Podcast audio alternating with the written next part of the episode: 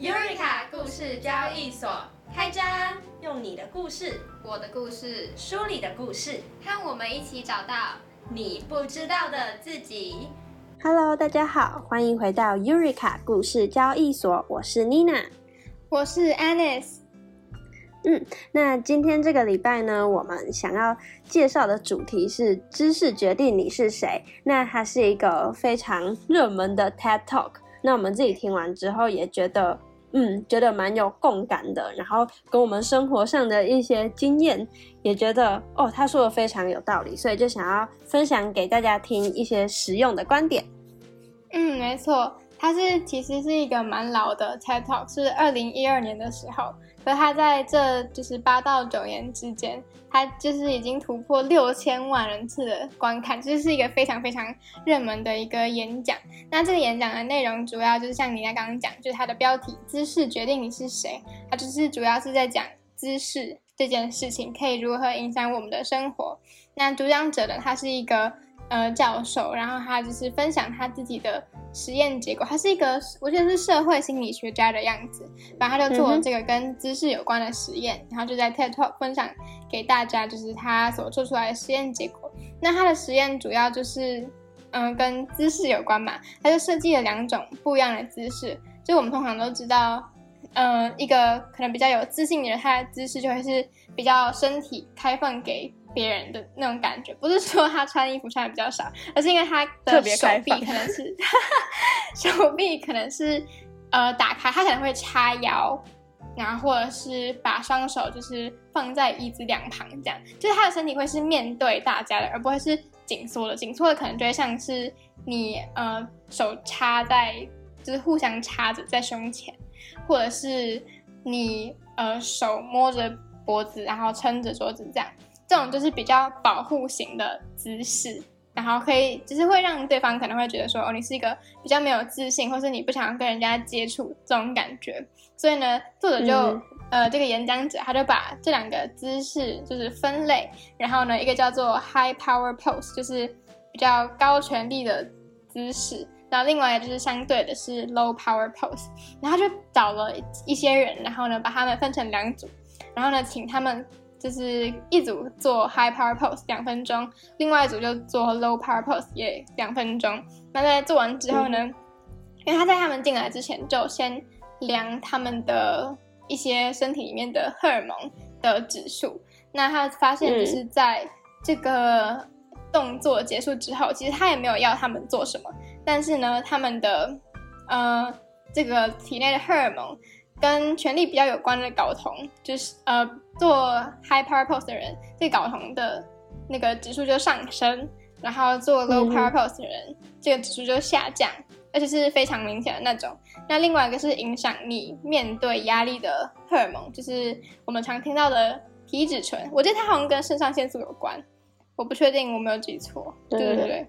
然后反正这个皮质皮质醇就会影响到你如何面对。你的压力可能在你上台之前讲话的压力，或是你考试前的压力都有可能。那就是也研他的研究显示说，做呃高权力姿势的人就会减少他们体内这种皮质醇，然后让他们更有抗压性，然后也觉得这个呃事情对他们来讲没有那么紧张。这样，所以就是研究最后的结果就是，做这个姿势呢是对你非常非常有效的。然后也会影响你自己怎么看待你身边的事情跟环境。然后里面还有另外一个实验，就是他也把就是这两组的人拿去做一个五分钟的面试，然后然后做完这个面试之后，就因为他们在面试的过程中，就他们会录影，然后就把这个影片就拿给就是可能真正的那种 HR 看，然后这个那些面试官们全部都想要录取就是 high power post 那些人。然后 low power pose 那些人全部都没有被录取，然后就是其实他们根本就不认识这些人，然后他们也不知道这个就是实验在做什么，但光是从他们的表现，然后还有肢体语言就可以发现，他们是非常非常就是有优势的这些做 high power pose 的人。哎，所以他们是没有给他们听那些讲话的内容嘛？就光只有影像，对不对？是吗？没有没有，他他有给他听。但是他的研究结果显示是说，那些他们在讲的内容根本就不重要，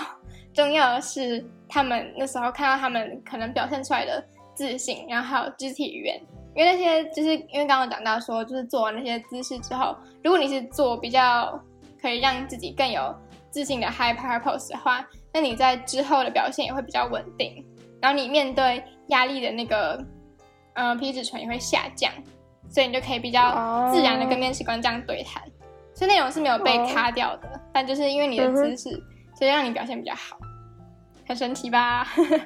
有有有，我觉得是因为那个身体嘛，就是我们人身体的主体，然后它就是，就我觉得它是整个躯干，然后就是跟你是连成一体的，所以你自然把你的身体舒展开来，然后就是讲者在里面有讲到，它会跟你的整个所表现出来的气场，然后你的个性人格什么都是。结为一体的那种感觉，所以他就借此提出了知识非常重要的这个观点，然后通过这个演讲想要告诉大家。我我刚刚忘记讲一个，就是他好像还要给就是那些人，就是做完姿势人，就是问他们说你现在愿不愿意赌博？因为他有个理论是比较这些比较有自信的人，好像会就是对于风险比较没有不感到那么有压力，所以他就问了那些人说哦，你们现在愿不愿意赌博？然后其中做 high power post 的有人有百分之八十六都决定说哦好我要去赌博，但低的就相对低很多，所以就是也显示说对于那些风险的压力来说，那些人可以比较好的 handle 他们。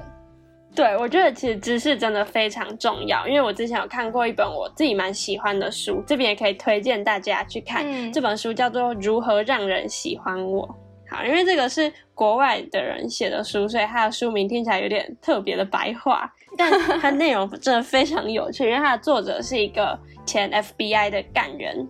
然后所写的。那因为他是特派员嘛，那他就是要执行很多秘密任务，然后还要能了解这些可能坏人或者是什么谁，他心里在想什么。所以它里面就有想讲到很多呃一些。大家可能没有发现到，肢体语言其实是可以影响到别人对你的观感的。例如说，Anis 刚刚也有讲到，就是摸脖子，就是一种显示自己有点紧张、害怕或者是比较弱小的这种肢体语言，也会让别人觉得你比较弱小，就是因为我们颈部，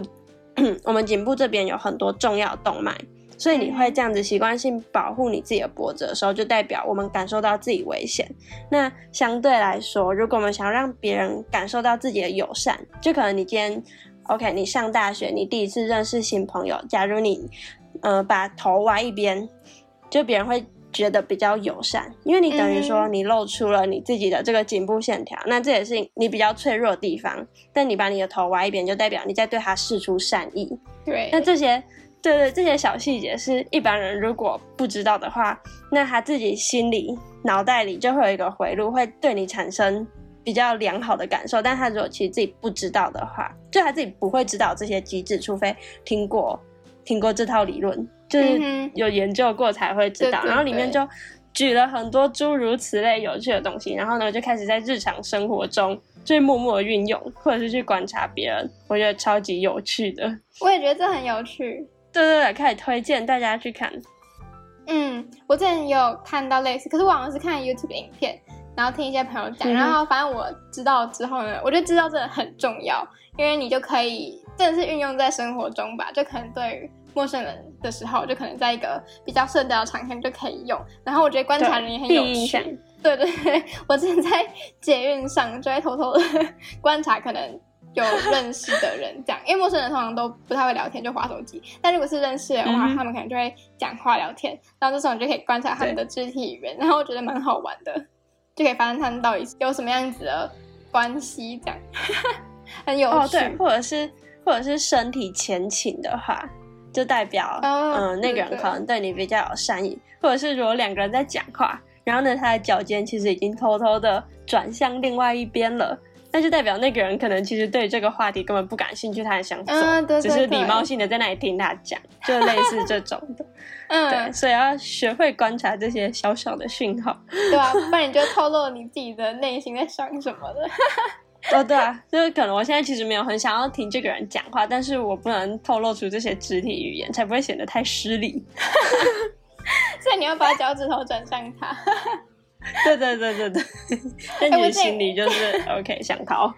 对对对，我之前看到是脚趾头不只要转向那个人，然后还要，就我看到一个是好像是 dating 的一个影片，然后这也是 FBI 的探员在分析，然后他说你看那个男生的脚就是不断的，就是在笑的时候就会往前踢几下，就是表示他对那个女生是有善意的，因为他想要更靠近她，这样，对，就很酷。哎，对啊，假如假如你今天在跟一个人暧昧的时候，你就可以从这些肢体语言，然后去观察他到底对你有没有有更进一步的想法，或什么实用啊，实用，真的很实用。对，好好笑，用在这种地方。我之前还有看过另外一个很酷的是。但我觉得他好像运用的层面，就他其实不是运用，就是他们他们不知道，然后不小心表表表露出来。就是像我们之前有讲到的《引爆居士》那本书里面，他有讲到一个很酷的案例，就是他在观察两台新闻台的主播，然后好像长久以来，就是某一台新闻台投给呃共共和党的人就比较多，那另外一边另外一个电视台投给民主党就会比较多，然后他们就观察。那两个台的当家主播，就是最重要，大家都会看的那个主播，他们的一些肢体动作跟表情，然后呢，他们就找了一些呃无关紧要的人，然后就把这两个主播讲那些候选人片段那小音，然后只给他们看，就他们的表情还有肢体语言，然后结果那些人就觉得说，那个长期支持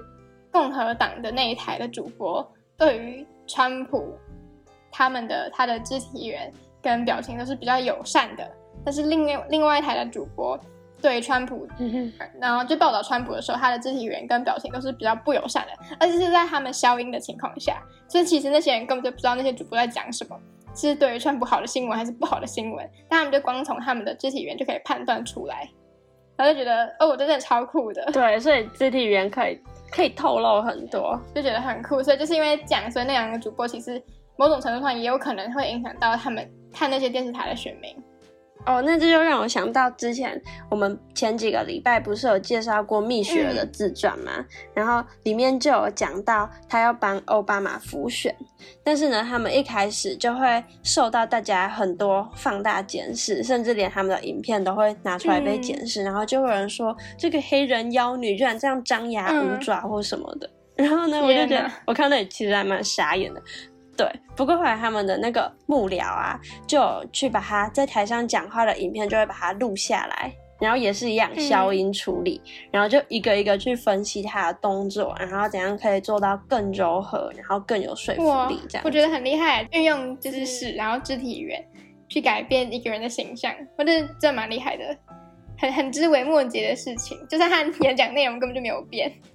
变一下他的肢体语言，就可以让人家觉得哦，你是一个比较。温和的人，我觉得很厉害。嗯，哎，不过有有些人在日常生活中，就是有一些人比较高傲，特别特别高傲的那种人，他的肢体语言其实有时候也会显露出来。例如说，他就是用鼻孔看人。对，就有些人真的就是讲话就会这样。嗯，那那那，讨厌，趾高气这种看着就很讨厌。嗯，我刚刚想到另外一个是，很多人在面试。或者是要上台演讲之前，都会先就是一定会自己练习嘛。但他们就会在练习的时候录下自己的影片。对。那如果他们他们紧张的时候，可能会有的人会卷头发，就女生的话可能会卷头发。然后有我会耶，对，我也我也会我也会，就是我自己会发现，可是是很不自觉的那种动作。没错。然后卷头发，不然就是会晃来晃去，可能左右摇晃。嗯。然后不然就是，哎，我也不知道还有什么哦？我知道我知道，就是手一直捏手，或是。抓衣服啊，我也会，对对对对，觉得要摸点什么才比较安心。小动作，然后他们可能就会录起来。如果是很重要的场合的话，他们可能就会录起来，然后就是一定要改善这些小的姿势，才让你的演讲更好。对对，这真的很重要。我之前有去参加过那个卡内基训练，嗯，卡内基就是人际沟通嘛，然后就是。呃，让你上台的时候可以表现得更好，这样子。那其实这个课程有时候不便宜，但我发现它其实也也也就没什么，它就是要你上台，一次一次的逼你上台，然后它就是帮你录下来。哦，真的，然后 看很尴尬。对对，录下来，然后你就他就逼你看，然后你哪里做不好，像我就是我就是在那个时候发现我手就要在那一直两手在那里交缠，就不知道在交缠什么，看起来超怪的。哦对，然后后来就就要改掉，然后就是一次一次慢慢的练习这样子。哇，好酷哦！对，所以我觉得自己在家就也能也能稍微演练一下了啦。嗯，对对对。嗯，但我们以上讲的这些，好像都是姿势对于别人来说，他们怎么样想你的一种观感。对。嗯，但其实呢，在这个演讲里面有讲到，不不仅仅是这样子，其实你自己的知识也会影响你自己对自己的看法哦。然后嗯这个才是这个演讲最大最大的主轴。对，嗯那他就是刚刚我们讲到就是自己的实验嘛，那他这些实验就是要嗯证明说，其实你只要嗯、呃花短短的时间做这些，会让你更有自信的姿势，然后可能会让你更有能力去面对你的压力的这些姿势。那做这个姿势呢，就的确可以影响你对自己的看法，因为通常我们大家的想法都会是，哦，因为我觉得我自己比较有自信，所以我的动作才会是怎样怎样。但这个演讲者他就是反过来说，他就是这个你做了这个姿势之后，你就会觉得自己比较有自信。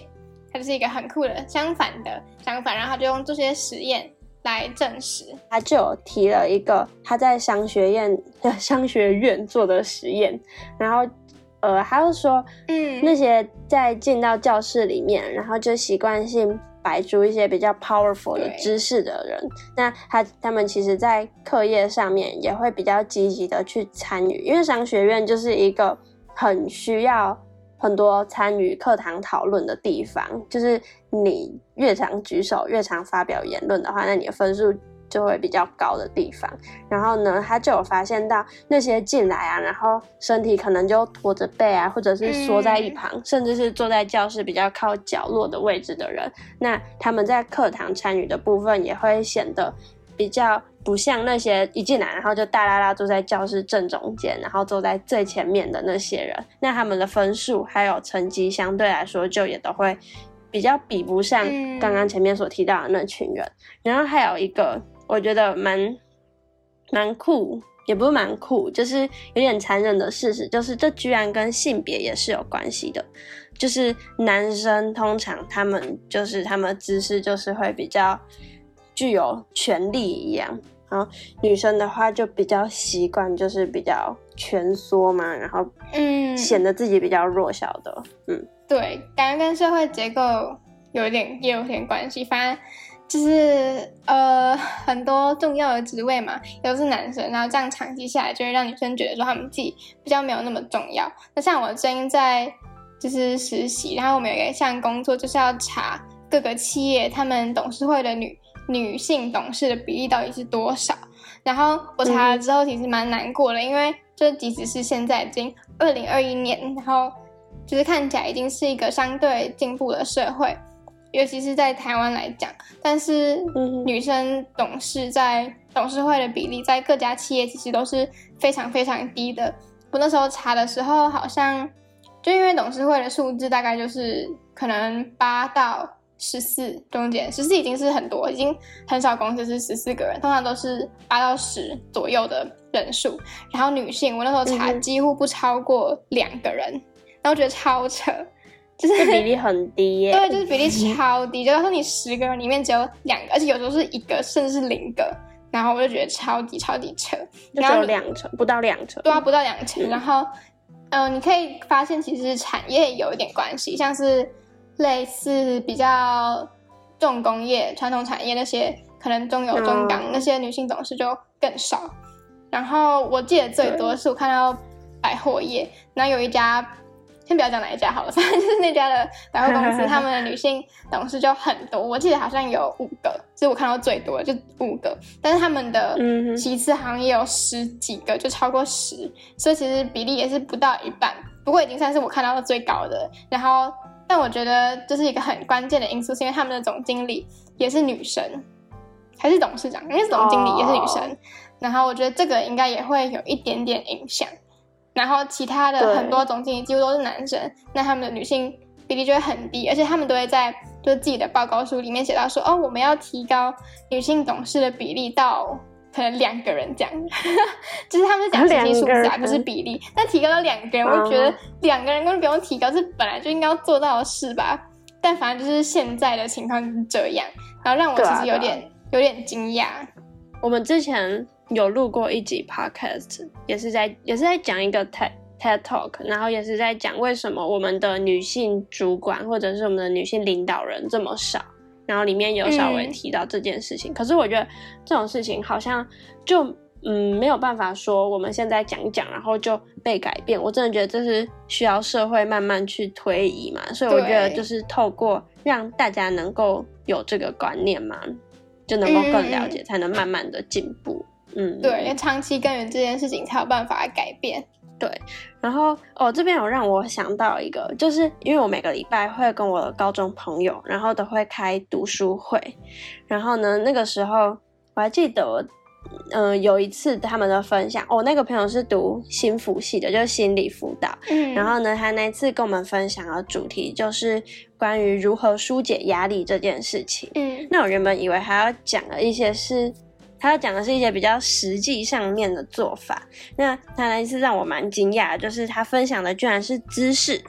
然后呢，他就先问我们说：“哦，我们现在在视讯在分享的当下，我们自己是做怎样子的动作？”然后呢，我那个时候就是比较蜷缩着，然后就是属于一个比较压力比较大的姿势。然后那也刚好反映出我那阵子其实就是。蛮疲劳轰炸的，然后就觉得全身很紧绷，压力很大这样子。然后呢，他那个时候就叫我伸个懒腰，然后把双手打开，然后舒展自己的身体，然后脚伸直，而不是可能就是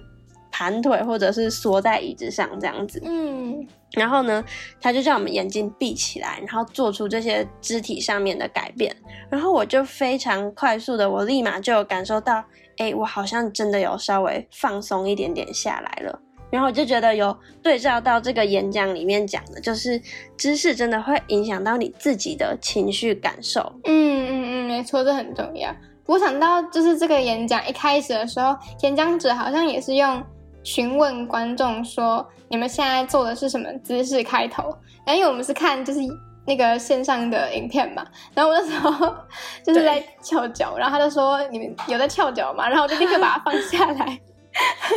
就他说，这其实也算是一个让你自己更有安全感、蜷缩的姿势之一。所以其实这并不是一个很好的姿势，就是翘脚除了呃会带给你可能脊椎的一些负担，就是健康方面的问题有关，它其实也嗯就是。呃，是一种代表你现在有点压力的一种姿势，所以最好不要这样子，因为据他的研究，你的姿势会影响你自己的心态，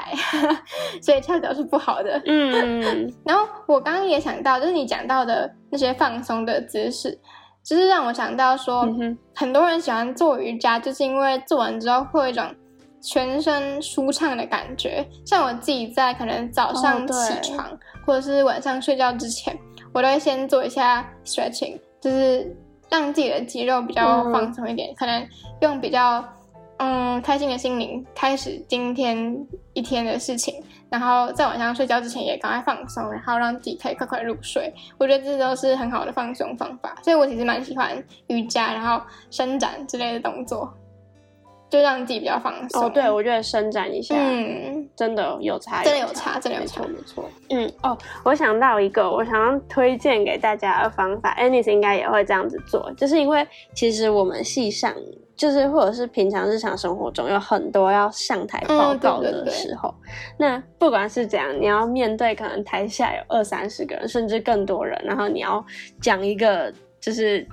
嗯，会影响到你成绩，或者是你可能整组成员成绩的这种报告的时候，就会难免会非常的紧张。然后我自己呢，是在上台之前，我一定会做出一个叫做海星的姿势，就会把我双手打开，然后伸展到最大的姿势。甚至连我，我记得我在要考试，我很紧张的时候，我也会做这个动作，然后就维持个至少三十秒到一分钟，然后就可以让自己感受到，哎，我确实。就是觉得自己更有力量了，然后我可以去 handle 这些所有我遇到的可能危机或者是很紧张这些情绪，然后我也觉得我可以冷静下来，这招对我来说超级有用。我觉得还蛮棒的欸，我之前也会做。我记得是我们国文老师，哦我们是同一个国文老师，我们的国文老对，师虽然不同班，教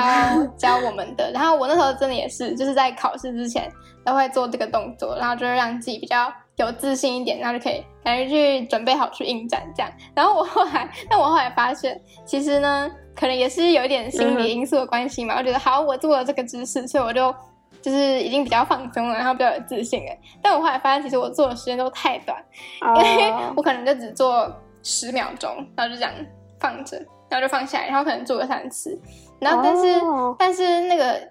据演讲者讲，好像要做两分钟才会比较真的有效果。啊，对，还有他有去测那个，就是你身上的荷尔蒙，还有那些指数，然后就会发现，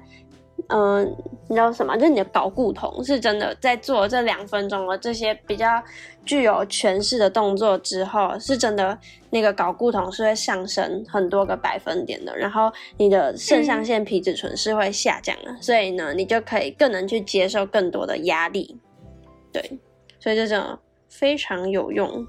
那这个演讲者他会做出这样的呃实验，其实也是源自于他自己的关系，因为他之前在十九岁的时候就出了一场很严重的车祸，然后他甚至就是智商好像掉了两个 standard deviation，那是什么？哦，标准差，他就掉了两个标准差，标准差这是非常非常严重的事情，因为通常在三个标准差以内，就是就是通常会涵盖全部的人这样，所以掉两个标准差一定是非常非常严重的事情了。但他就是因为这场车祸，然后就因为他原本是一个非常聪明的人，然后他就自由生，对对对，所以他就觉得说他被夺走了这个之后，他就是几乎是一个空壳，因为那是他最引以为傲的事情。那他就是，嗯，就是，但他一直很不甘心啊，所以他就很认真、很认真的读书，然后最后还是终于上了普林斯顿。诶，是普林斯顿吗？还是某一间大学？好像就是普林斯顿没有错。哦，嗯对，哦，对对对，反正他就好像上了普林斯顿，就是还是很厉害，就是他因为不放弃，然后就已经变得比较不聪明，然后还是可以考上普林斯顿，我觉得超厉害。但反正他就是因为他自己出了这场车祸，他就变得很没有自信。那他就在普林斯顿读书的时候，他就一直觉得格格不入，嗯然后觉得自己其实根本就没有资格上这间这么好的学校。哦，然后就出现了所谓的冒牌者心态。那我想，就是这个冒牌者心态，应该是很多在学的学生，甚至是到社会工作的人，也都会有的一个心态。对啊，就觉得说这里太好了，然后我不属于这里。嗯，你你会有这样的心态吗？会啊，很多时候都会觉得自己现在拥有的一切都是侥幸啊，就是会觉得自己 对是不是只是因为比较运气比较好，然后所以才拥有这些，其实自己能力还没有到这里，然后就会陷入偶尔啊，会觉得有点自我怀疑这样子。嗯，嗯，我觉得我也会这样子，我也常常会觉得说，哦，我考上好学校是不是可能那题我只刚好算对啊，或是 你刚好猜对啊什么之类的，就是会有这种很侥幸的心态，或是我得到一个很棒的机会，是不是因为我可能做什么善事，好吗？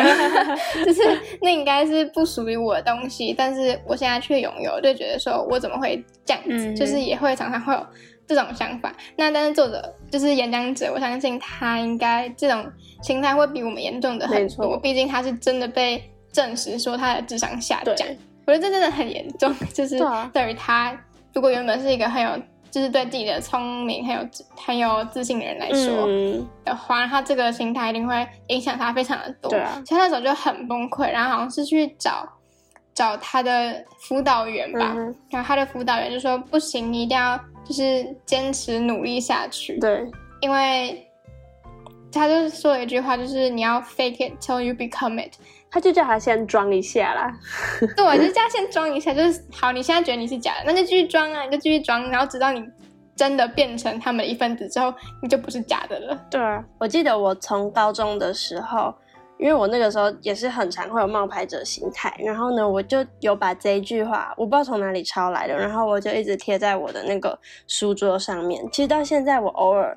就是感到自我怀疑的时候，我还是会想起这句话，因为就会觉得要先对自己有自信，然后你要真正相信你自己可以，然后就会有更高的几率可以做到。所以，我对我来说啊，我觉得这句话是非常振奋人心的。